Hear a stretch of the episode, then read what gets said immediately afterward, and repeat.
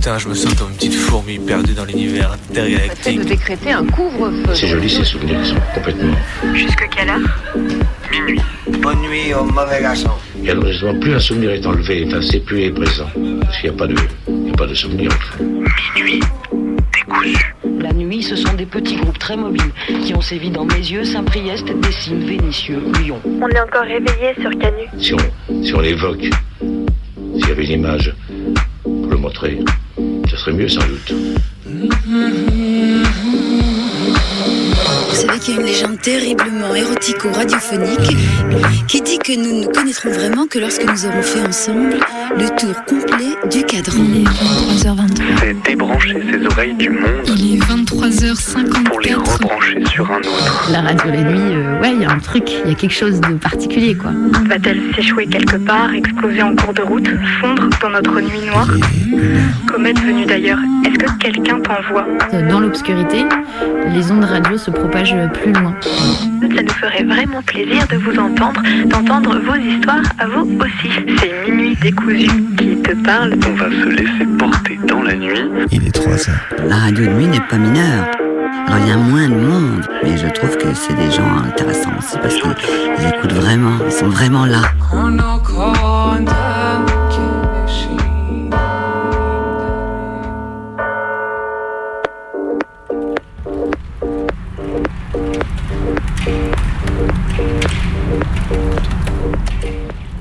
Belle journée qui commence ce matin pour la néo-féministe que je suis, droit dans mes bottes de l'intersectionnalité qui, selon les mots doux d'Elisabeth Bindinter l'autre jour sur France Inter, est un groupe constitué de gens de couleur, des néo-féministes et d'islamistes.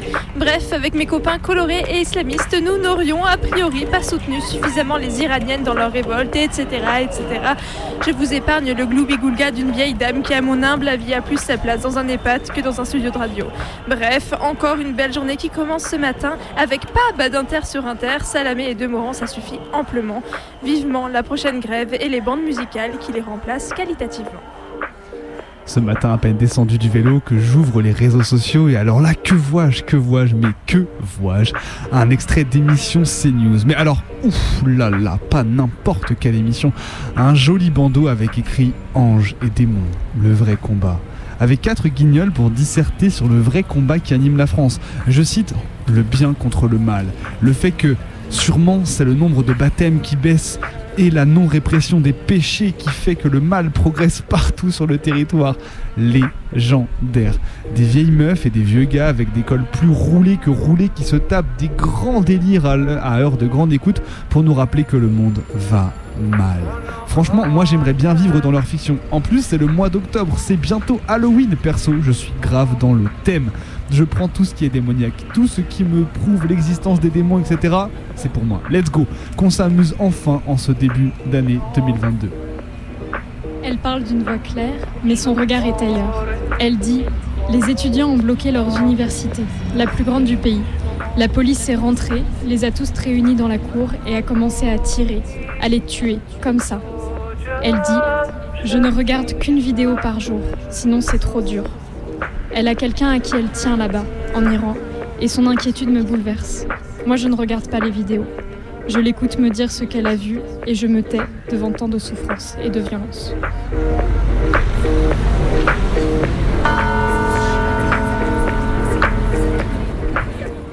Bon, autre thématique, autre news, même courte, une révolte et un incendie au centre de rétention administrative à Hendaye, dans le sud-ouest de la France.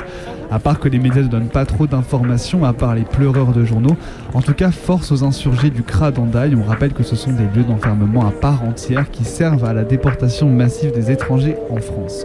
Feu au CRA et allez checker les collectifs anti-CRA près de chez vous. D'ailleurs, une soirée de soutien aux prisonniers et prisonnières des centres de rétention administrative a lieu au Grain Zero à Vaux-en-Velin ce samedi 8 octobre. N'hésitez pas à venir. Lyon, j'avais oublié comme tu faisais mal aux pieds. Sérieusement, pourquoi ces rues si droites, ces lumières qui t'agressent de partout, ces quartiers interminables et cette place si vide? Alors oui, je sais qu'elle est belle, remplie, en manif, belle course, ça a de la gueule, mais là, la nuit, presque tombée de 20h, oui, je suis déjà nostalgique de l'été, c'est vrai, euh, tout fait factice. heureusement, heureusement qu'au bout de la marche, il y a une petite rue biscornue et une devanture toute de bois vermoulu, aux murs colorés de tags familiers, des micros et des sourires accueillants. Bref, heureusement pour toi, Lyon, je t'aime bien quand même, parce que tu es belle, tu héberges la plus belle des rebelles de radio.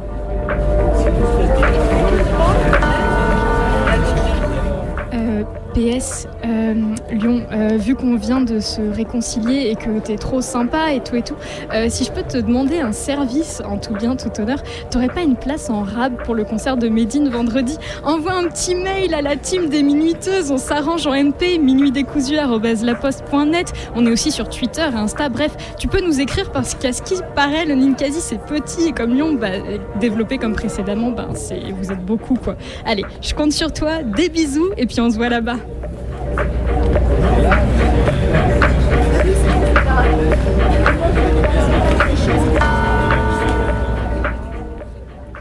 Et il est 23h, presque 10 dans les studios de Radio Canu, la plus rebelle des radios. Et vous écoutez Minuit décousu, c'est votre émission du mardi soir de 23h à minuit.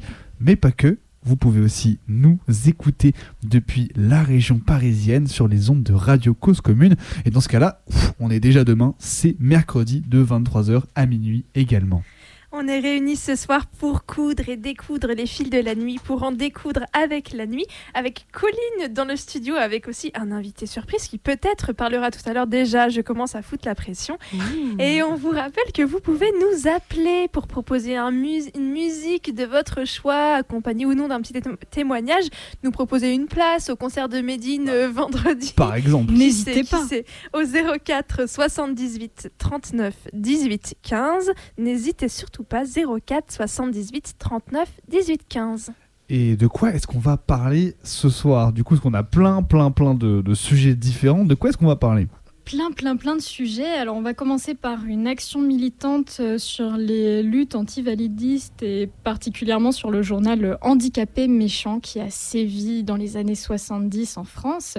Ensuite, Bebe, c'est toi qui nous a concocté euh, une, une, euh, ah, pardon, un doc, notre premier doc de la saison. Ben ouais. C'est vrai, c'est le premier Mais je crois La que c'est le vache. premier, oui. Oh là là Alors que c'est même pas un enregistrement, alors c'est un enregistrement de moi, mais euh, une interview. C'est un enregistrement, Bebe. ne non, mais c'est un enregistrement. Ça reste, ça reste, un- ça reste. Bon, ok, d'accord. Ça reste un doc. Mais euh, du coup, euh, un documentaire à partir d'un témoignage donc d'une personne qui a été enfermée pour euh, terrorisme en fait il y a quelques quelques temps. Voilà, donc on aura le temps d'y revenir tout à l'heure. Et du coup. Oh, ouh, pardon. Soit un mail. Ah, waouh, il est temps de fermer cette de boîte mail. temps de- c'est le travail est terminé maintenant. C'est minutes décousu. 23h10, je crois que c'est l'heure de fermer tout ça. Euh, et du coup, Maït nous a prévu donc une traversée sur. Et oui, une traversée de textes, de sons et de voix qui vous entraîneront ce soir dans les méandres de ruines, de ruines multiples. Et puis, je vous laisserai découvrir ça tranquillement. Euh, petite question, tenez, euh, plus qu'on en est à, à parler mail, à parler euh, d'orga, euh, je vous pose la question directement, Colline Bebe. Moi, je lis la partie en rouge ou en vert? Ah oui, c'est vrai qu'on s'est pas dit ça. Aïe aïe aïe. Euh, alors Maë, je propose que tu lises la partie en rouge. Et euh, Bebe, tu peux donc lire la Allez. partie en vert. Vous accédez vraiment aux coulisses de l'émission. c'est hein, là, incroyable. ce soir, Et vu que euh, le tapis est un peu short, je viens de penser aussi, peut-être, je peux commencer à parler. Et quand je te fais ce signe, Maë, Mm. tu peux lancer le tapis. Et ben vous aussi derrière votre poste, euh, restez pour voir si on arrive à lire suffisamment rapidement nos parties en rouge et en vert. Méchant. Janvier 1974. Journal des comités de lutte des handicapés. Le droit de vivre ne se mendie pas, il se prend. Pourquoi ce journal et pourquoi ce titre? Nous ne sommes pas plus méchants que les paysans du Larzac, que la femme en lutte pour la liberté de l'avortement et de la contraception, que les immigrés dénonçant leurs conditions de logement, de travail, que les prisonniers s'élevant contre l'univers carcéral, que les travailleurs de chez LIP, les travailleuses de chez Cousseau se dressant contre les rendements, les licenciements, les salaires de misère, les plaisirs faméliques. Non, pas plus méchants. Comme eux, comme elles, nous ne voulons plus être dépossédés de notre droit à la vie, du droit de disposer de nous-mêmes, du droit au plaisir, au désir. Handicapés méchants, forcés de le devenir parce que nous sommes, quel que soit l'handicap, des laissés pour contre, des pauvres malheureux qu'il faut aider, des exclus de tout. Du monde du travail, de la formation professionnelle, intellectuelle, où nous entrons par la petite porte, sélectionnés, disqualifiés, sous-payés, etc. Exclus du monde des loisirs où nous ne pouvons pas accéder sans mendier à un bras valide, une âme charitable parce que les transports en commun ne nous sont pas accessibles, parce qu'il y a des marches pour entrer à la poste, au théâtre, au cinéma, dans une maison de jeunes et même au commissariat, parce que les trottoirs sont trop petits et les ascenseurs trop étroits, parce qu'il faut qu'éclate devant nous écrit noir sur blanc le vrai scandale de nos conditions de vie.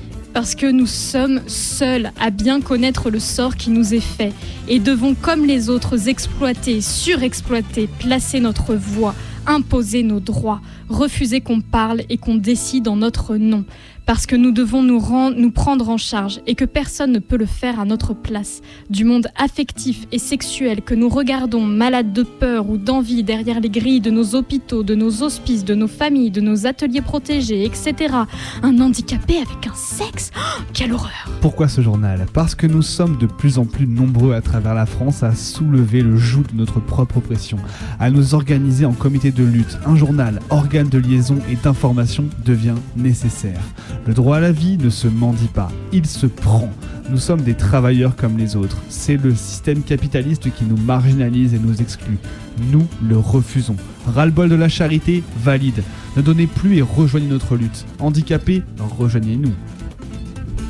Voici ce qu'indiquait la une du tout premier numéro du journal Handicapé méchant, annonçant une lutte par les handicapés pour les handicapés, tout type de handicap, avec comme mot d'ordre l'autonomie et la convergence des luttes anticapitalistes au sein des comités de lutte des handicapés, CLH, créés en 1972 dans le sillon du Front libertaire et de l'UNEF notamment. Avec une forte présence à Paris, mais également décentralisée, les CLH revendiquent l'action et la réflexion politique par et pour les concernés, luttant contre toutes les formes d'enfermement sous l'égide de la pensée de Foucault. Loin du misérabilisme et de la charité chrétienne de rigueur lorsqu'on évoque le handicap, ce nom provocateur d'handicapé méchant fera des émules bien au-delà de la parution du journal, puisque l'épithète sera repris par différents auteurs et autrices handicapés, comme Elisabeth Auerbacher dans son livre Babette, handicapée méchante. Courage, toujours ce mot. Je l'entends dans ma famille, je l'entends chez les maîtresses d'école, je l'entends chez tous ceux qui me côtoient. Et pourtant, je vis, c'est tout. Pour justifier ma façon d'être, pour justifier leur mépris, ils parlent toujours de courage. Jusqu'à l'âge de 7 ans, marcher, c'est me traîner par terre. Et pour moi, c'est normal. Ce qui m'importe, c'est de bouger, c'est d'aller de mon lit à la table, de traverser la maison, de chercher ce dont j'ai envie. Mon seul moyen de vivre, c'est d'évoluer à quatre pattes. Dehors, tout est différent. Ma mère me porte, je suis trimballée dans une poussette qui a été difficile à trouver étant donné ma taille. Ma mère, elle, est admirée. Moi, je n'ai pas le droit de pleurer. Quand on a une mère si dévouée, on ne pleure pas. Mais qu'en ai-je à faire de leurs plaintes Je marche à quatre pattes pour ne pas me poser par terre pour que je me déplace, mais le métro, l'autobus, les rues, les trottoirs ne sont pas adaptés. Et puis, on n'y voit que deux des deux pattes. Tant pis pour ma mobilité, je dois être privée de mouvement et de mon indépendance. Aujourd'hui, aujourd'hui, les CLH sont dotés de deux E pour donner le clé collectif Lutte et Handicap pour l'égalité et l'émancipation, dont voici un extrait de leur manifeste. Nous sommes un groupe de militants, militantes et d'activistes directement concernés par le handicap. Nous faisons l'amer constat qu'en France, aucun mouvement militant, activiste et autonome de défense des personnes handicapées n'a pu voir le jour et s'installer durablement dans le paysage des luttes d'émancipation. Nous ne prétendons pas représenter l'ensemble des personnes handicapées. Nous sommes bien placés pour savoir qu'elles ne constituent pas un bloc homogène de personnes partageant les mêmes positions et aspirations. Nous prétendons uniquement défendre les convictions qui sont les nôtres et les idées émancipatrices que nous souhaitons voir avancer. Par conséquent, nous ne représentons que les personnes handicapées qui le souhaitent qui se reconnaissent dans le présent manifeste, partagent nos analyses et notre envie de, structurer une lutte pour la défense de nos intérêts et de nos droits. Nous sommes, à l'origine de ce collectif, tous concernés par le handicap moteur. Néanmoins, nous ne sommes pas sans savoir que nos réflexions et nos combats sont communs à d'autres types de handica- handicap, visibles ou non, et que des convergences sont possibles entre personnes handicapées partageant les mêmes objectifs, tout handicap confondu. Nous sommes même convaincus qu'il est nécessaire de nous organiser davantage par communauté de pensée plutôt que par type de handicap, et sommes ouverts à toute initiative en ce sens. Je vous propose maintenant d'entendre deux militantes contemporaines dont les discours résonnent activement avec la tribune d'handicapés méchants que nous venons de vous lire. D'abord, No Anger, chercheuse et artiste, spécialiste de la nudité et des représentations sexuelles dans la contestation politique. Et ensuite, Elisa Rojas, avocate et cofondatrice du CLÉ, dont nous venons de vous lire le manifeste.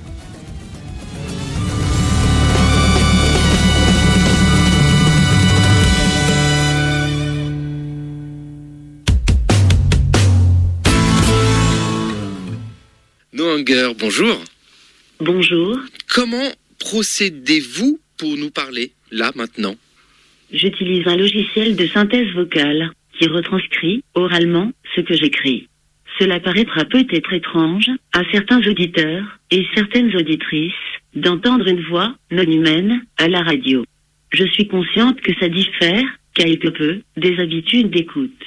Mais ça me semble important de faire advenir, dans l'espace public, d'autres modes d'expression, d'autres façons de parler, d'autres voix.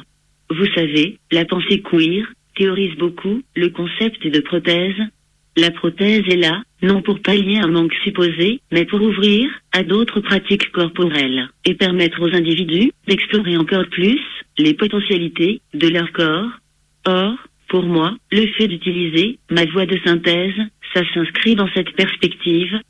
Cette technologie me permet de réinventer les perceptions sociales de mon corps, et donc mon corps lui-même. Alors on a décidé de créer ce collectif parce qu'il nous a semblé nécessaire, en fait, compte tenu de la situation en France, de s'organiser entre personnes concernées uniquement et euh, pour euh, défendre en fait une manière de militer euh, sur la question du handicap qui soit autonome vis-à-vis des associations euh, gestionnaires dont on pense que à l'heure actuelle euh, elles ont déjà démontré euh, l'inefficacité de leur action à ce stade. Et puis la dernière chose, c'est qu'en fait on voulait aussi insister sur l'aspect politisé de la lutte qui concerne les personnes handicapées et qu'on ne rappelle pas assez. Parce que euh, en France, ce qui est compliqué euh, à comprendre, c'est qu'on a vraiment euh, tout un système économique qui s'est créé autour de l'institutionnalisation. Il y a des associations qui sont gestionnaires de services et d'établissements spécialisés. Euh, L'institutionnalisation, c'est une question de pouvoir et une question d'argent. Donc il est bien évident qu'il y a des gens qui ne veulent pas y renoncer. Et malheureusement, il va falloir que ces gens comprennent que on n'est pas conforme aux engagements internationaux et que c'est pas une option en fait. Je crois que, quand on est une personne handicapée qui refuse d'inscrire son existence dans les trajectoires assignées par des logiques sociales validistes, on devient militant et militante, presque malgré soi, et on pratique les luttes bien avant de connaître leur histoire. Donc, je dirais que, déjà tout enfant, j'ai eu à lutter, parce qu'à l'école, dans la rue, partout, j'ai eu à composer avec les logiques validistes. Mais, c'était des stratégies que je mettais instinctivement en place, avec l'aide de mon entourage, tout en restant très imprégné par les chaînes de pensée validistes. Je n'ai vraiment intellectualisé et conscientisé mon rapport aux luttes antivalidistes qu'après avoir fréquenté les milieux féministes et queer. Car, dans ces milieux-là, circulent des brochures et des textes d'analyse sociale et politique. Mais je dirais que c'est après avoir lancé mon blog en 2015 que j'ai vraiment plongé dans les milieux antivalidistes. Ça m'a permis de rencontrer d'autres militants et militantes. On a commencé à discuter, à partager nos expériences. Et d'ailleurs, en tant que militante, quel est votre rapport à l'histoire de ces luttes? Votre question me fait penser aux deux premiers vers de l'hymne du MLF. Nous qui sommes sans passé, les femmes. Nous qui n'avons pas d'histoire. Aujourd'hui, il y a, de plus en plus, de travaux historiques qui remédient à l'effacement des femmes dans l'histoire. D'autres font l'histoire des personnes et des luttes queer. D'autres encore réfléchissent à la violence archivale qui invisibilise certaines populations au profit d'autres. Et l'histoire des luttes antivalidistes me semble procéder de ce même mouvement. L'enjeu est non seulement historiographique, mais aussi politique. Il y a l'idée de forger une mémoire commune des luttes pour se souvenir des droits qu'elles nous ont permis d'acquérir. La convergence des luttes permet de considérer les mécanismes communs aux diverses oppressions. Par exemple, le schème de pensée de la pathologisation est ou était présent dans les imaginaires sexistes, classistes, racistes, homophobes, transphobes et validistes. Donc je dirais que, dans certaines conditions, une convergence des luttes peut être heuristiquement féconde dans la saisie des mécanismes d'oppression. Mais on ne doit pas non plus oublier les spécificités de chaque oppression. À mon sens, on doit coupler ce concept avec un autre, celui d'intersectionnalité forgé par Kimberley Crenshaw dans les faits, on mène une politique qui est brutale à l'égard des plus pauvres. Et il se trouve que les personnes handicapées font partie des plus pauvres. Et euh, on a une allocation adulte handicapé qui est pas du tout revalorisée comme ça avait été annoncé, une revalorisation qui est ridicule, qui nous maintient en dessous du seuil de pauvreté. On n'a rien qui est fait justement pour développer la vie autonome, qui est l'alternative à l'institutionnalisation. Euh, donc on porte constamment atteinte comme ça à nos droits, l'air de rien.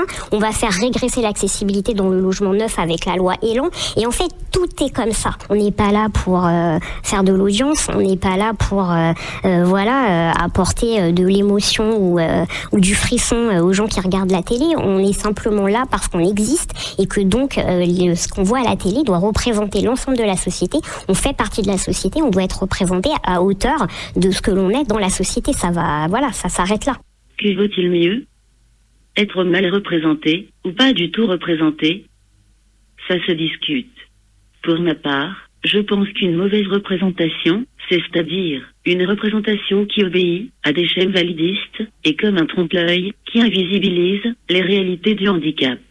Après tout, je pense que personne ne vanterait les bienfaits féministes de l'iconographie publicitaire des femmes objets hypersexualisées. Handicapé méchant n'est pas paru depuis plusieurs mois. Les finances, toujours difficiles, n'en sont pas la cause. Une crise assez grave est venue remettre en question à la fois l'existence du CLH Paris et la publication du journal. L'influence du journal Handicapé Méchant a toujours débordé le nombre de militants actifs du CLH Paris. Au moment les plus peuplés, nous étions une douzaine. Au pire moment, une vulgaire bande des quatre. Et cela depuis 1974. Jamais le CLH Paris n'a réussi à transformer en militanteux celles, celles et ceux qui sympathisent avec son action, sauf exception. Et surtout, malgré sa charte de revendication, dont beaucoup correspondaient aux intérêts des plus opprimés parmi les handicapés, le CLH n'a jamais réussi à élargir sa base sociale jusqu'aux travailleurs handicapés enfermés dans le secteur protégé, ateliers protégés, centres d'aide par le travail, ni jusqu'aux handicapés non travailleurs enfermés dans les centres foyers mouroirs. À quelques rares exceptions près, les militantes handicapées regroupées dans les CLH sont des handicapés relativement privilégiés, qui échappent à la fois au travail, protégé ou non, et à l'enfermement dans les centres foyers mouroirs. Pas assez valides pour être jugés aptes au travail, pas assez invalides pour être enfermés à vie. Cette base sociale n'engendre pas nécessairement des réactionnaires. On peut affirmer des positions révolutionnaires sans y avoir personnellement directement intérêt. Elle rend toutefois très instable l'affirmation de ces positions. Lorsque son existence matérielle n'est pas directement envisagée par les positions qu'on affirme, on peut, assez facilement en changer. Les, retournements, les retournements de veste n'auront pas de conséquences dommageables, au contraire car lorsqu'on vient dans le giron de la bourgeoisie après s'être opposé à la politique, on n'a plus de valeur à ses yeux. On a pu observer cette instabilité de position à l'intérieur du CLH Paris. Certains y ont vu un moyen d'affirmation individuelle, voulant se prouver à eux-mêmes et aux autres qu'ils pouvaient être des chefs. Et puis, une fois la preuve faite, démontrer que sans eux, plus rien n'était possible. D'autres ont utilisé le CLH comme une sorte de groupe thérapeutique, destiné à résoudre leurs problèmes sexuels en premier lieu, et puis lorsqu'une solution individuelle à ces problèmes a été trouvée, on ne les revoyait plus. D'autre part, le CLH ne se limitait pas à l'organisation des handicapés. Il affirmait sa volonté de réaliser l'unité valide handicapée sur une base de classe, en mettant en avant la lutte pour la suppression des causes sociales des handicaps, lutte qui concerne avant tout le prolétariat. Pourtant, malgré cette orientation affirmée, aucun début de liaison organisationnelle avec le prolétariat n'a pu être réalisé, et les valides regroupés dans le CLH étaient, dans l'immense majorité des cas, des travailleurs sociaux. Serait-ce alors que nos positions et revendications ne correspondent aux intérêts des handicapés, n'intègrent pas leurs aspirations?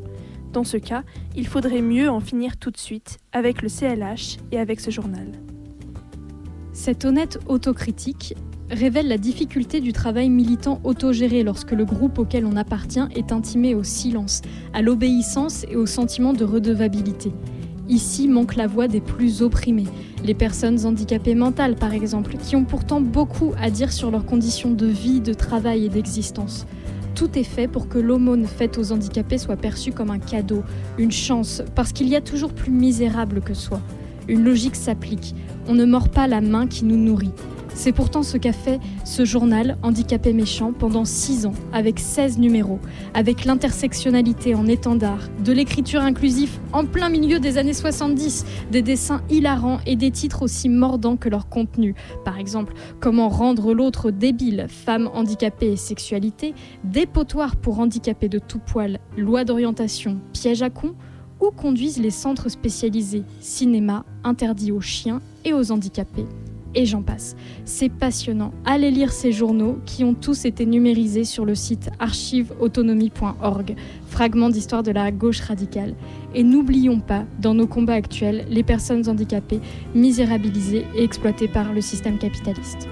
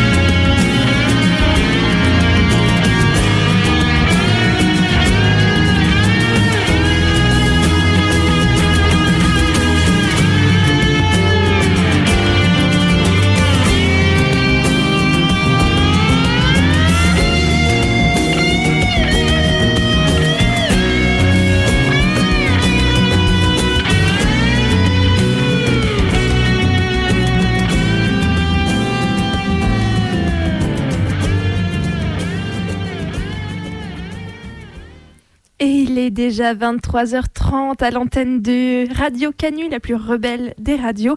Vous écoutez Minuit décousu, c'est votre émission du mardi soir ou du mercredi pour ceux qui nous écoutent sur Radio Cause Commune depuis Paris. Et on vient d'écouter du coup l'action militante réalisée par Colline sur un journal méchamment antivalidiste. Ouais, exactement. Donc, comme je disais à la fin, allez sur archiveautonomie.org. C'est vraiment une mine d'or. C'est grâce à toi, Bebe, que j'ai découvert Ah, ce site. euh, c'est sûrement grâce à plein d'autres gens finalement qui, qui font tourner l'info qu'il existe un site où sont numérisés plein, il y a plein, plein, plein de PDF sur tout un tas de luttes, enfin voilà, euh, anti-validistes, euh, il y a tout dessus. Enfin, je pense que pff, on n'arriverait même pas à faire une liste de tout ce qu'il y a dessus tellement il y a de, de journaux. Il y a euh, tout. y a Allez, euh, allez lire.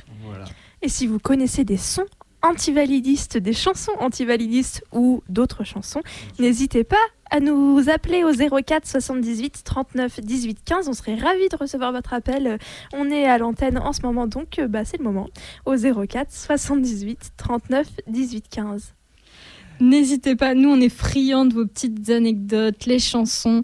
Et même si le programme est chargé, si jamais vous appelez, qu'on est en plein milieu d'un format, ben, on vous dira rappelez dans 5 minutes, dans 7 minutes. On sera toujours euh, souriant, gentil, on mord pas. On est... Ça se verra pas au téléphone, mais on vous sourira. Et du coup, ben, on va continuer l'émission par un petit euh, documentaire. Donc, euh, sur, euh, on va essayer de diffuser donc des voix enfermées, donc de personnes qui ont été enfermées pour terrorisme. Donc, il y a quelques temps, qui une membre donc des personnes qui ont été inculpées, euh, donc on appelle les inculpés du 8 décembre, des personnes donc vous allez le découvrir qui ont été enfermées en détention provisoire pendant un moment un petit peu long, plus que long. Euh, vraiment plus que plus que long, trop long. trop trop long, euh, par rapport à donc une affaire de terrorisme. Et vous allez découvrir donc le pourquoi du comment dans ce documentaire qu'on donc j'ai adapté en fait à un une interview qui a été réalisée par la revue Z, qui la dernière revue Z qui est parue, qui s'appelle Forêt désenchantée. Donc à la fin donc euh, de, de, de la revue, qui n'est pas dédiée forcément qu'aux forêts, on a on trouve cette euh, cette interview donc euh, d'une personne qui a été donc enfermée pendant plusieurs mois à Fleury-Mérogis et qui raconte en fait le parcours judiciaire que ces personnes ont eu par rapport à cette affaire d'antiterrorisme. Une des missions de la DGSI, c'est de faire ce qu'on appelle la protection du patrimoine. Et ce qui nous intéresse aujourd'hui, c'est le patrimoine informationnel des entités publiques comme privées, voir un petit peu ce qui se passe. Donc, sur ce patrimoine informationnel, on observe un certain nombre d'atteintes. Et donc, je vais vous parler un petit peu de ce qu'on constate.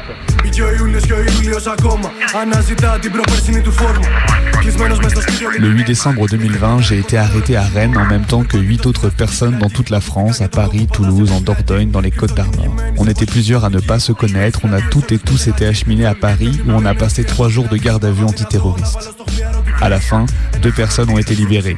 Pour les sept autres, nous avons été déférés devant les juges d'instruction. Là, deux personnes sont sorties sous contrôle judiciaire. Pour moi et les quatre autres, c'est la détention provisoire qui commence. J'ai passé quatre mois et demi à la prison de Fleury-Mérogis.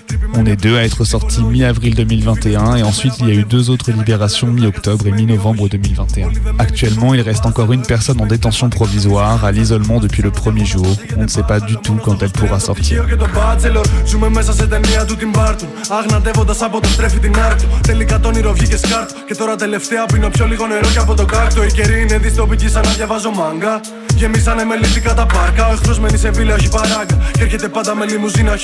C'est autour de cette personne que s'est monté le dossier. Toutes les personnes inculpées le connaissent. C'est quelqu'un qui est parti soutenir les luttes au Rojava. Beaucoup de militanteux qui vont là-bas se font harceler par la justice française à leur retour, auditionner, saisir leur passeport. Là, la DGSI, Direction Générale de la Sécurité Intérieure, a écrit un rapport postulant que cette personne voulait former un groupe en vue de commettre des actions violentes sur le territoire français et européen, en se servant de techniques apprises en Syrie.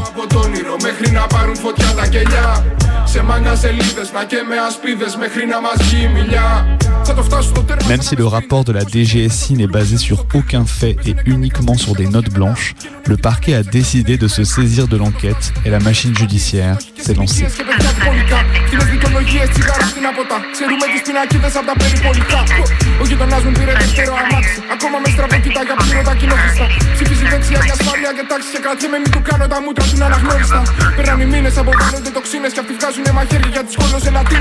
και παιδιά πολικά Κοινές δικαιολογίες, τσιγάρα στην απότα Ξέρουμε τις πινακίδες από τα περιπολικά Ο γειτονάς μου πήρε δεύτερο αμάξι Ακόμα με στραβοκοίτα για πλήρωτα κοινόχρηστα Ψηφίζει δεξιά για ασφάλεια και τάξη Και κρατιέμαι μην του κάνω τα μούτρα του να αναγνώριστα Περνάνε οι μήνες, αποβάλλονται τοξίνες Και αυτοί βγάζουνε μαχαίρια για τις κολοσελατίνες Μας ξυπνάνε οι σιρήνες σαν κυφτίνες κοντοδίνες Να γεμίσουν το ασύλου οι κλίνες από παιδιά Τσεκάζουν τα λάνια βαγόνια με χρώμα Κι άλλοι φτύνουνε κουπλέ για να λυγίσουν τα σαγόνια Και με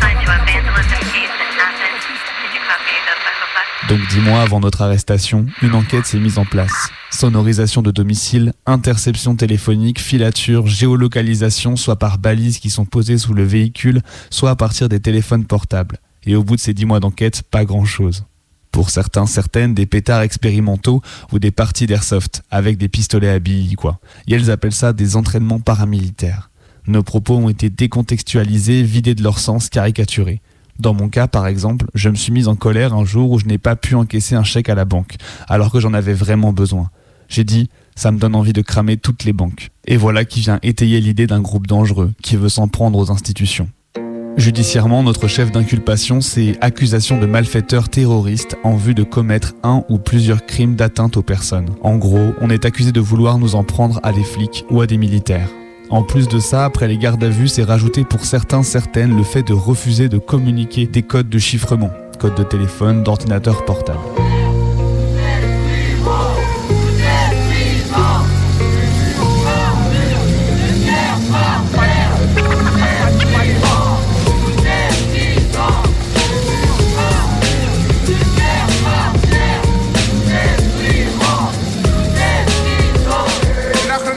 ξαναψάχνω για παιχνίδια στο πατάρι.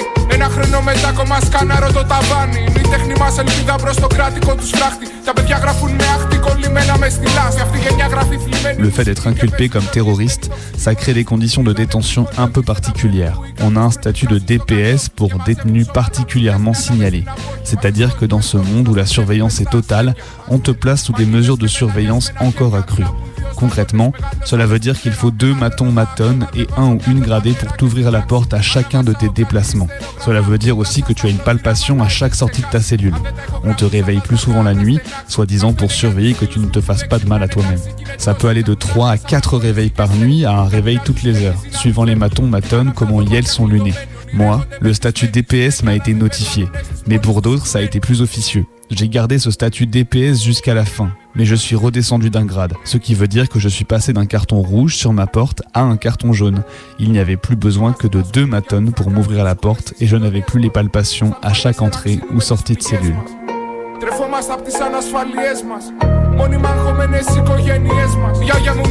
Quand tu es en tôle pour terrorisme, tous les autres détenus le savent.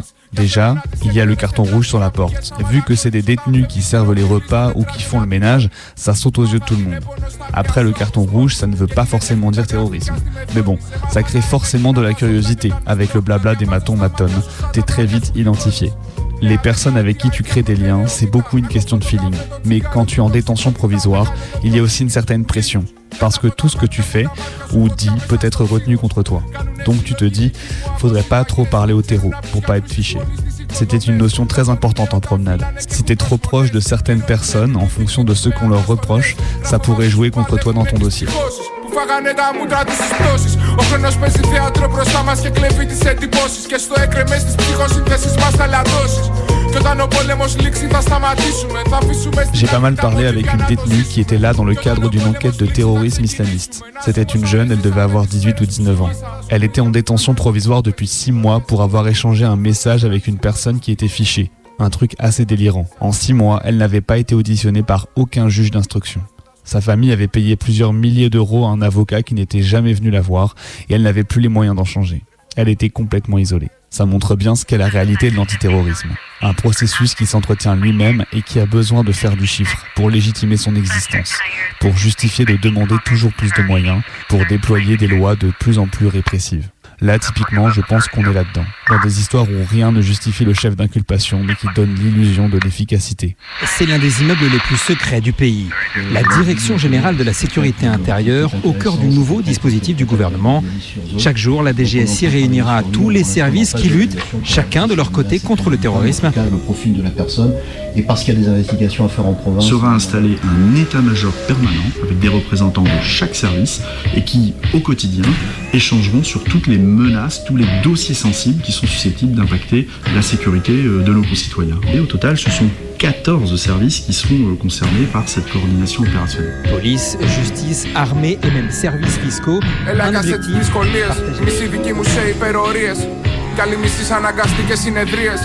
Αυτοί που σε ζήσαν τώρα απλά σε ξέρουν. Και όσοι έκοψαν κομμάτια σε πουλάνε τι ευκαιρίε. Είδε, αυτέ είναι ιστορίε. C'est sûr qu'on voit bien la différence quand ça touche des militants, militantes blanches qui font valoir leurs droits, où il y a de la réaction à l'extérieur, des comités de soutien, un peu de médiatisation. D'ailleurs, les prisonnières savent bien qu'il y a un traitement raciste. Beaucoup m'ont dit Ah, mais t'es une petite blanche toute mimi. T'inquiète pas, tu vas sortir vite. L'écrasante majorité des détenus sont des personnes racisées et malgré mon chef d'inculpation pour terrorisme, je suis sorti bien avant beaucoup de femmes qui étaient en préventive avec des chefs d'inculpation pour vol ou prostitution. En France, on est le deuxième pays européen derrière la Roumanie à enfermer le plus en détention provisoire. C'est littéralement de la punition préventive. C'est un système horrible. την Πόσκα Να πούμε στο επόμενο τραπέζι μπροστά. Κι ας η τύχη κοιμάται μια δεκαετία τώρα. Μας αφήσανε ανήσυχα μια χέρια και πόδια. Ένα δρόμο με εμπόδια θα περάσει, μου λέγα στα ζόρια. Αυτά τα χρόνια θα φύγουνε μια για πάντα. Δεν θα βλέπεις την αγία στα δυο κόκκινα μου μάτια. Δεν θα γράφω για ταξίδια, θα σπάσουνε τα κατάρτια. Και θα πέσουμε πνιγμένοι για βοήθητη στα βράχια. Και πριν να βγουνε τα κρύα θα με ξεχάσεις. Για να ψάχνω κάτι ίδιο στις μικρόμολε συστάσεις. Να υπακούω συστάσεις, κανόνες και διατάξεις. Να κοιμάμαι με μια έννοια, μη σ' αφήσεις να μου. Ακόμα εδώ στα 10 μας κόψαμε το κρυφτό Για να αρχίσουμε στα 16 της πόλης στην Ιγητό Από το 7 στο σχολείο, στο 8 για το ευρώ Από τα χρόνια της ξεχνιασιάς, στο αγχωσιά το αστικό Είμαστε ακόμα οι γραφικοί με τα αφηγήματα Που λένε για μπερδεμένους Le jour où on te dit tu sors, t'es pas prête, t'es vraiment pas prête du tout. On vient te chercher, c'est là, maintenant. On frappe à ta porte, on te dit prépare tes affaires, tu sors. Et là, c'est la panique. Et puis c'est con, mais ça me tenait à cœur de rendre ma cellule propre, parce que j'avais envie que la prochaine après moi n'ait pas l'impression d'arriver dans un endroit gerbant. Et je voulais aussi donner mon poste radio, des CD, deux trois autres bricoles à une voisine de cellule avec qui je m'étais lié. Mais du coup, il fallait tout préparer en quatrième vitesse. Je lui ai fait un sac de côté, et j'ai harcelé les matonnes pour qu'elles le lui donnent. Mais elles m'ont dit, elle doit d'abord faire un mot au chef de détention. C'est une femme qui parle roumain, qui maîtrise mal le français, à qui personne n'expliquera comment faire. Je n'ai jamais su si elle avait pu les récupérer. Évidemment, il y a de l'excitation à la sortie, la surexcitation même. Mais tout se passe dans la brutalité, et il y a là à nouveau quelque chose de l'ordre de l'arrachement. Ça crée un sentiment un peu paradoxal. Quand je suis sorti, ma mère était là. J'ai retrouvé des potes qui m'attendaient chez moi. Dans mon cas, moi, je ne suis pas resté longtemps enfermé. C'était hallucinant de voir à quel point les mécanismes et les repères du quotidien sont vite revenus. Pourtant, quand j'ai dû réapprendre à respirer normalement, j'avais vraiment toute la cage thoracique bloquée, parce que la tôle, ça contraint vraiment physiquement. Mon corps était réduit à son plus petit souffle, à l'infiniment petit. Mais pour autant, depuis que je suis dehors, je ne suis pas libre. L'enquête est toujours ouverte et je suis sous contrôle judiciaire. J'ai l'interdiction de communiquer avec les personnes mises en examen. Je dois pointer au commissariat et il y a toujours la possibilité qu'il y ait des écoutes, des perquisitions ou des filatures. Tu passes juste d'un monde où la surveillance est totale à un monde où la surveillance est là mais tu sais plus dans quelle mesure, parce qu'elle reprend son côté invisible.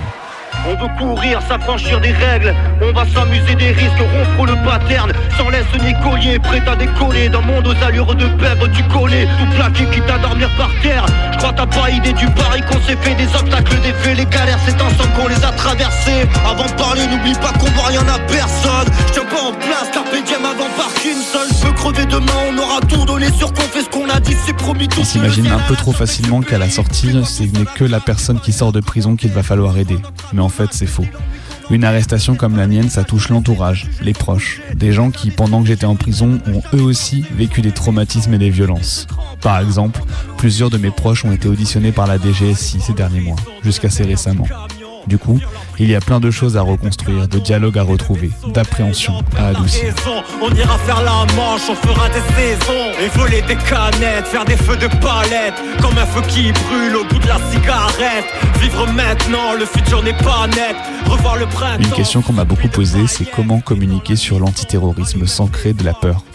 Parce qu'on n'a pas envie que ce soit trop badant, que la peur empêche les gens de se bouger. La tôle, c'est effrayant, certes, mais c'est aussi une réalité vécue en France massivement par plein de gens. Comment ne pas en parler? Pour moi, c'est important de discuter d'antiterrorisme et de répression. Quand on se pose la question de comment ne pas avoir peur, c'est qu'on a déjà peur en fait. Donc expliquer, c'est nécessaire. Le tabou, le non-dit, c'est vraiment ce qui renforce la parano. Plus on comprend, plus on est conscient d'eux et moins on a peur. Πιο βαθιές αφίσους Δεν έχει γυρισμό το ταξίδι γιατί θυμάμαι μα που να είναι Αυτές οι πληγές δεν θα μας πονάν Ανάψαμε φωτιά μέσα στις γειτονιές μας Και γυρνάμε με μια σκέψη να φωτίσουμε Αυτά που μας χαλάνε. Είναι οι άνθρωποι μας Απεινιδωτές. Μέρες σκοτεινές Σηκώνουν λάβαρα για μέρες. Ελεύθερες μαγικές Ζουνε μέσα στις καταχνιές και ερωτεύονται αντοχές Χαμογελούν και ονειρεύονται ταξίδια μυρωδιέστες τους. Είναι ακόμα χαμένοι στις προσμονές τους Και αγκαλιάζονται σφιχτά όταν ρίχνουν τις ρουτίνε τους. Πώς αυτές οι μέρες. Πώς σβήνουνε οι στιγμές τους. Κουβαλάνε τα κλειδιά του νέου κόσμου στις αρμαδιέ τους.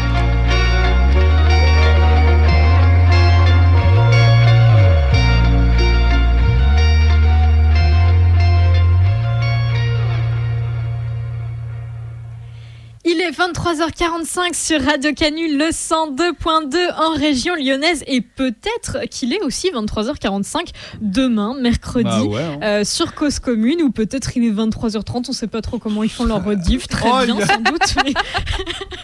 oui, on n'a pas testé puisque nous on est en région lyonnaise, voilà. Aïe aïe aïe, le décalage, le décalage horaire Lyon-Paris, bien connu, bien connu sur les ondes FM.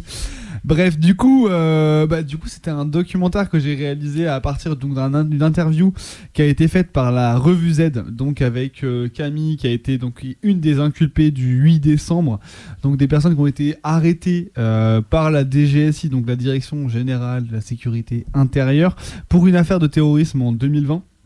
Avec plein plein plein d'éléments euh, un petit peu bizarres à droite à gauche, un peu un dossier qui a été monté de toutes pièces et des personnes qui ont été mises à l'isolement très très rapidement.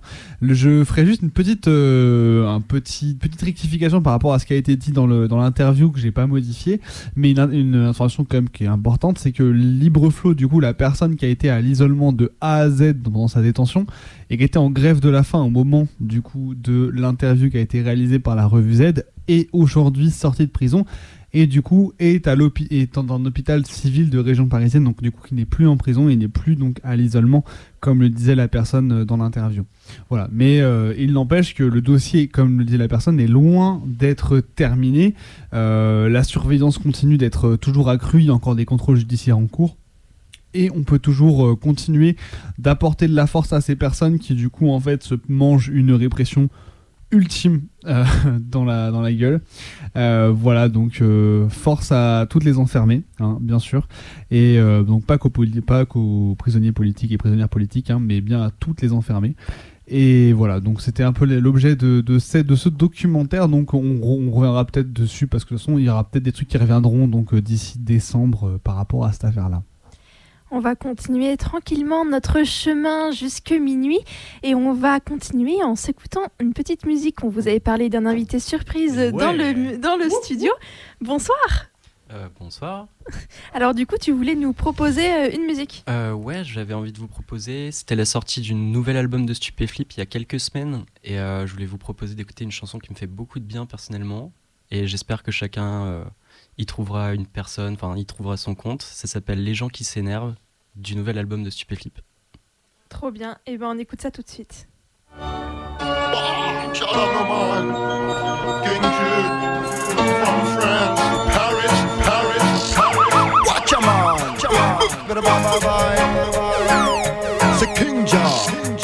Écoute celle-là, man.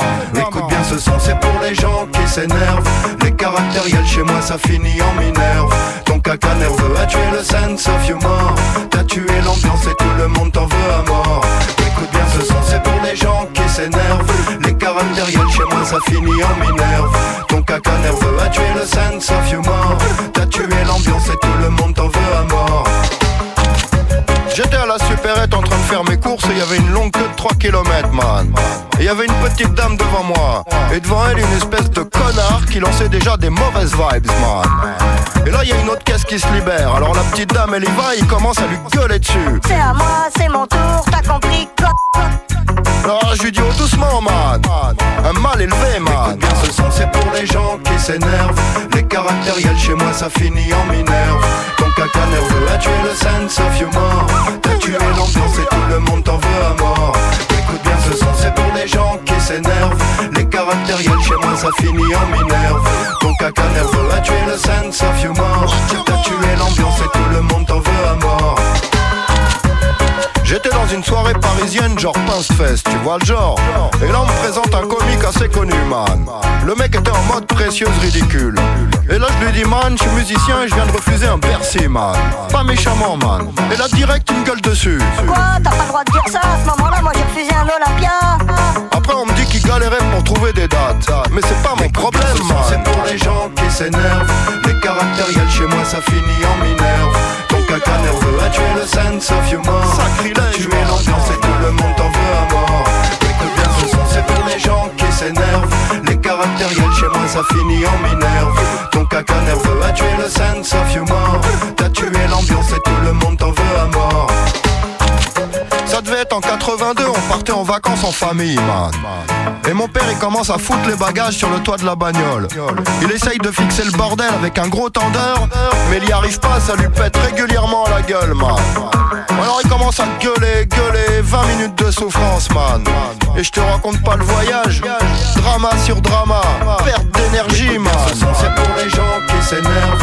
Les caractériels chez moi, ça finit en minerve. Ton caca nerveux a tué le sense of humor. Mais tu vas calmer. Tué l'ambiance et tout le monde t'en veut à mort. Écoute bien ce son, c'est pour les gens qui s'énervent. Les caractériels chez moi, ça finit en minerve. Ton caca nerveux a tué le sense of humor. T'as tué l'ambiance et tout le monde t'en veut à mort. Ouais, c'est vraiment pas cool, man. Tu vois les gens qui s'énervent comme ça sans raison, man. C'est comme un hold-up mental, man. Alors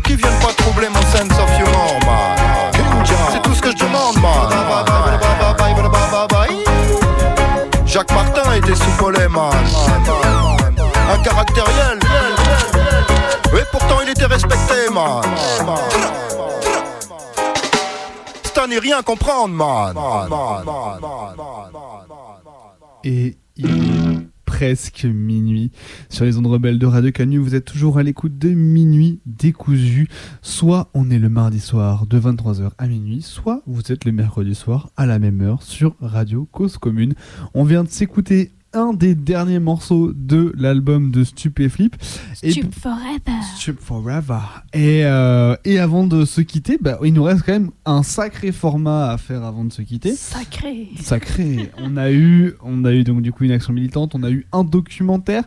Maintenant, on va passer à la traversée. Ce soir, c'est Maë qui s'y est collé. Et euh, Maë va nous parler du coup de, bah, de ruines, si je me trompe pas. Je vais vous parler de ruines. On est parti. Une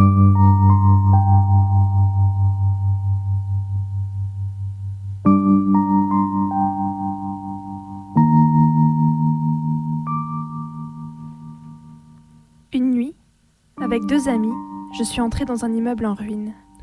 Ruine. Effondrement partiel ou total d'une construction ou d'un ensemble d'édifices à la suite d'une dégradation naturelle, d'une destruction volontaire ou accidentelle. On a commencé par se faufiler derrière les planches mal ajustées qui lui servaient de barricade.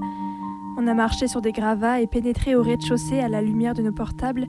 Il n'y avait rien là que du béton aux aspérités rugueuses jonchées de blocs brisés.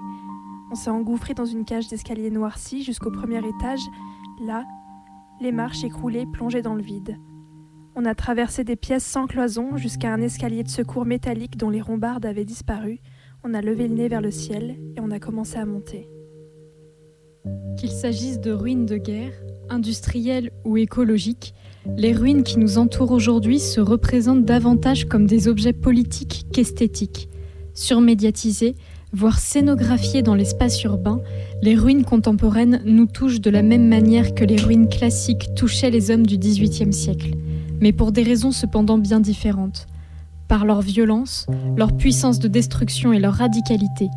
Aussi sommes-nous passés du temps des ruines au temps en ruine. L'immeuble avait brûlé. En montant les étages, s'ouvrait sur notre gauche, vide et sombre, clairsemé de brèches. À droite, c'était le vide. Arrivé sur le toit, on a dû se frayer un chemin dans la tôle déchirée, coupante jusqu'au bord. Là, la ville s'étendait et s'est perchée sur cet immeuble fantôme que nous sommes restés à l'admirer. Thank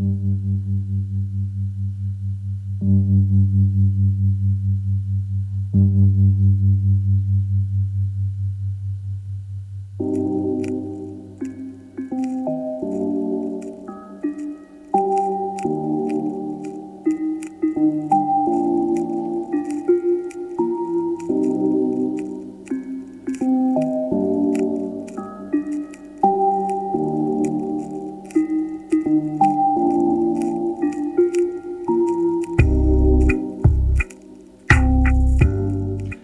Quoi ici, papa? C'est la maison où j'ai grandi. Le petit s'était arrêté et regardait la maison. Les lattes à la peinture écaillée avaient pour la plupart disparu du bas des murs, pour servir de bois, de feu, livrant au regard les poteaux et le matériel d'isolation. La porte moustiquaire pourrie gisait derrière la maison, sur la terrasse cimentée.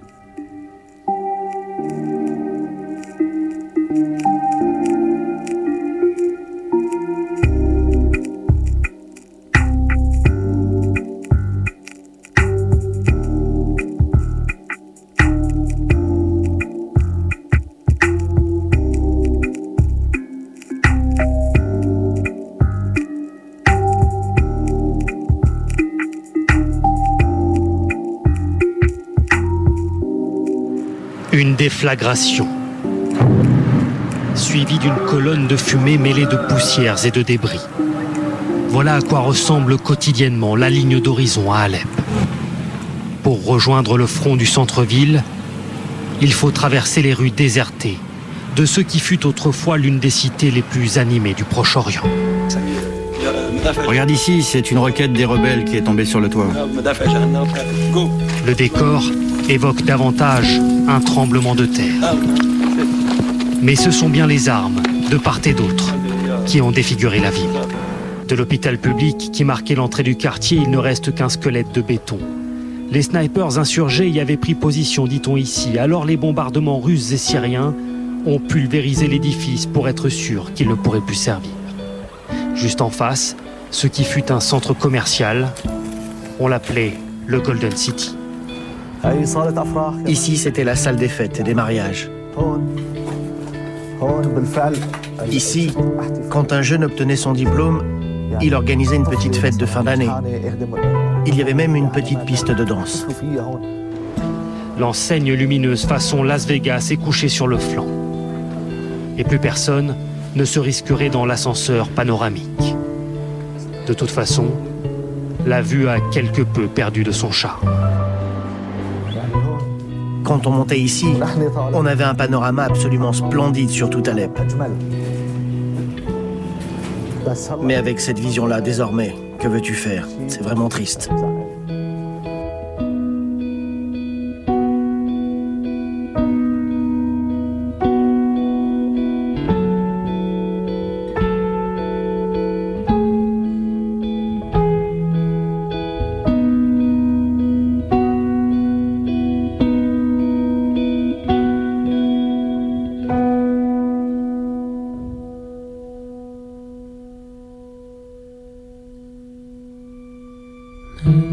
Submarines, the rope loops round her feeble feet. Before the dawn breaks on a sorry grasp. Depuis que nous habitions le ghetto rue des Oiseaux, je venais souvent avec les enfants du quartier au 78. Nous jouions à cache-cache ou bien réalisions divers exploits secrets dans nos parties de gendarmes et de voleurs. Nos parents nous avaient formellement interdit de pénétrer à l'intérieur à cause des briques qui risquaient de nous tomber dessus. Papa avait dit qu'un mur tout entier pouvait s'écrouler brusquement. Mais le lieu nous attirait comme par des liens magiques. Les caves qui fourmillaient d'esprits et de fantômes, les murs à moitié démolis du rez-de-chaussée et du premier étage, les escaliers suspendus dans le vide. Aucun endroit ne pouvait être plus propice à nos jeux. Une partie de la maison touchée par les bombardements avait brûlé, le reste s'était effondré plus tard.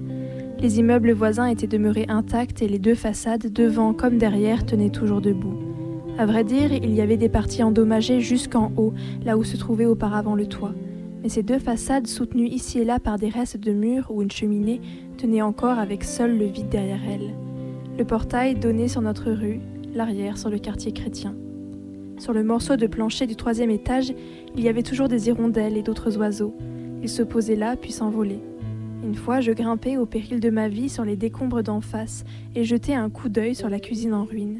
Je ne pouvais pas voir le plancher, mais ce que je découvris était tout à fait extraordinaire. Il y avait là un robinet et un évier et de l'eau coulait du robinet. Les oiseaux venaient tout simplement s'y désaltérer.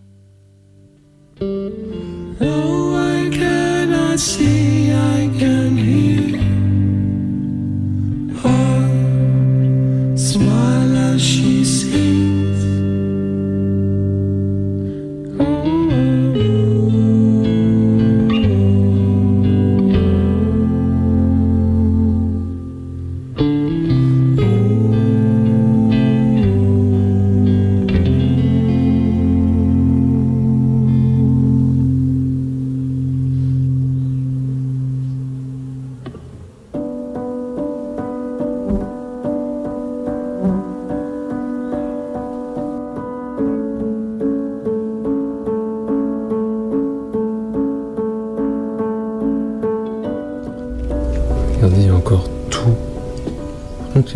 Sol à sa place cette fois-ci. Bon, il est quand même un petit peu euh, plus enfoncé. Regardez ça comme c'est joli. Le lit qui est en train de pencher à cause du sol. J'aime bien l'ambiance que ça fait, j'aime bien le, petit côté euh, tordu. Vraiment très très très joli. Les maisons sont à peu près toutes faites pareil, j'ai l'impression. Il y une autre pièce là-bas, avec une télé. Sais pas trop si on peut y aller. Ah ouais, non, c'est tout effondré. Vers le lit. C'est encore pire là-bas.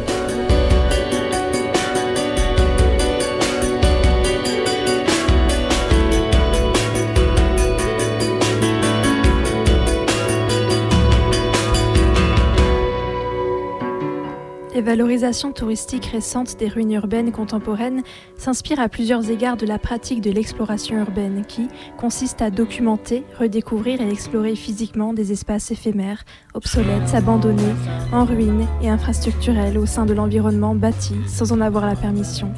Il s'agit autrement dit de s'introduire, souvent de manière illégale, dans des sites à l'abandon, mais aussi dans des espaces fonctionnels interdits au public, comme les tunnels de métro.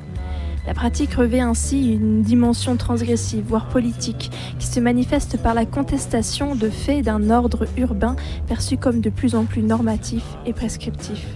L'exploration urbaine serait une forme de réaction envers la surveillance et le contrôle accru de l'espace urbain, caractéristique de la production capitaliste de la ville contemporaine, et valoriserait au contraire une pratique de l'espace urbain affranchi de toute norme imposée. Mais si pour certains, comme Edensor, explorer une ruine est une forme d'antitourisme, d'autres auteurs s'interrogent sur les rapports entre exploration urbaine et tourisme.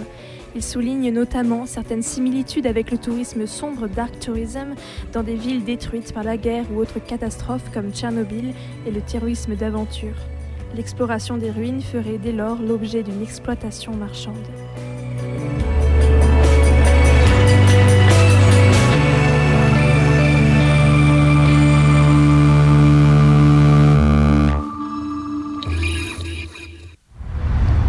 Cela fait bien longtemps qu'on n'entend plus le bruit du train en gare de Détroit. Depuis sa fermeture, en 88, le monument tombe en ruine, symbole du déclin de la ville. Ses propriétaires actuels envisagent de lui redonner vie. En attendant, la gare remplit une unique fonction, celle d'attraction touristique. C'est un peu comme aller visiter les pyramides ou quelque chose du genre. C'est l'un de ces endroits incroyables et complètement délabrés. C'est immense. Donc je pense que c'est à voir. Et tout le monde est étonné en découvrant cela.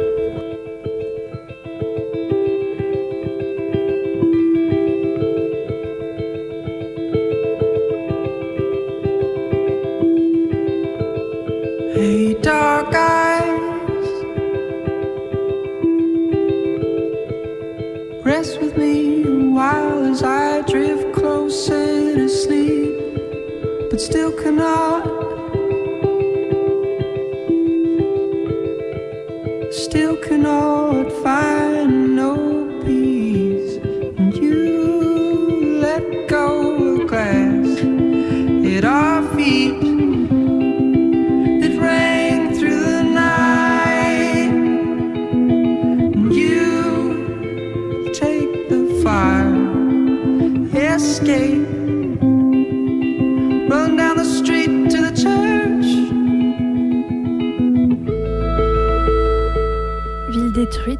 détruite, abandonnée, bâtiments vides, explorés par des rêveurs, reuses, terrain de jeux d'enfants et de plus grands, exploitation touristique, parce que le capital s'immisce jusque dans les souvenirs et les rêves.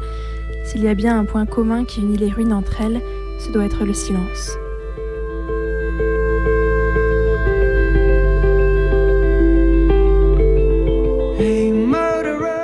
Il s'est fait un grand, un total silence, celui qu'on appelle un silence de mort.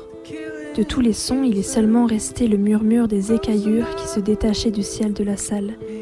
Un peu plus tôt, sous un certain angle, on pouvait voir dans le faisceau lumineux du projecteur tomber d'en haut, du soleil, de la lune stylisée, des planètes et des constellations, une impalpable poussière laiteuse, plus blanche et plus légère que la plus fine poudre de riz.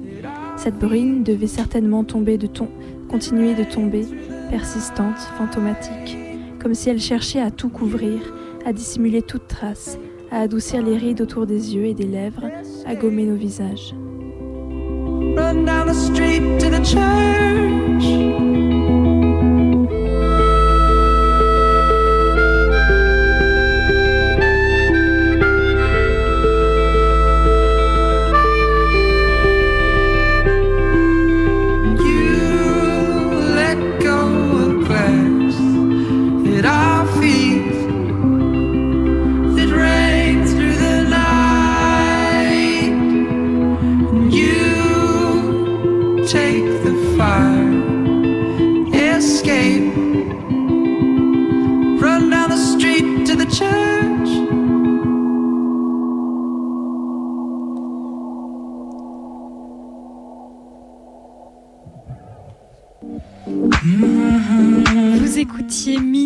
Décousu, votre émission du mardi soir sur Radio Canu ou du mercredi soir sur Radio Cause Commune en région parisienne.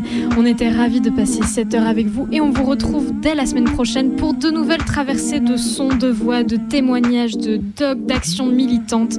Vous pouvez nous retrouver sur nos réseaux sociaux, Instagram, Twitter, euh, notre audioblog euh, Minuit décousu sur euh, Arte Radio. Arte Radio. Arte Radio, c'est ça. Eh ben, il reste plus qu'à vous souhaiter une bonne nuit sur Radio Canu. pieds nus. Bonne, Bonne nuit. خون که نشینیم در با من تو به دو نقش و صورت به یکی جا تو خوش و فارغ ز خرافات پریشان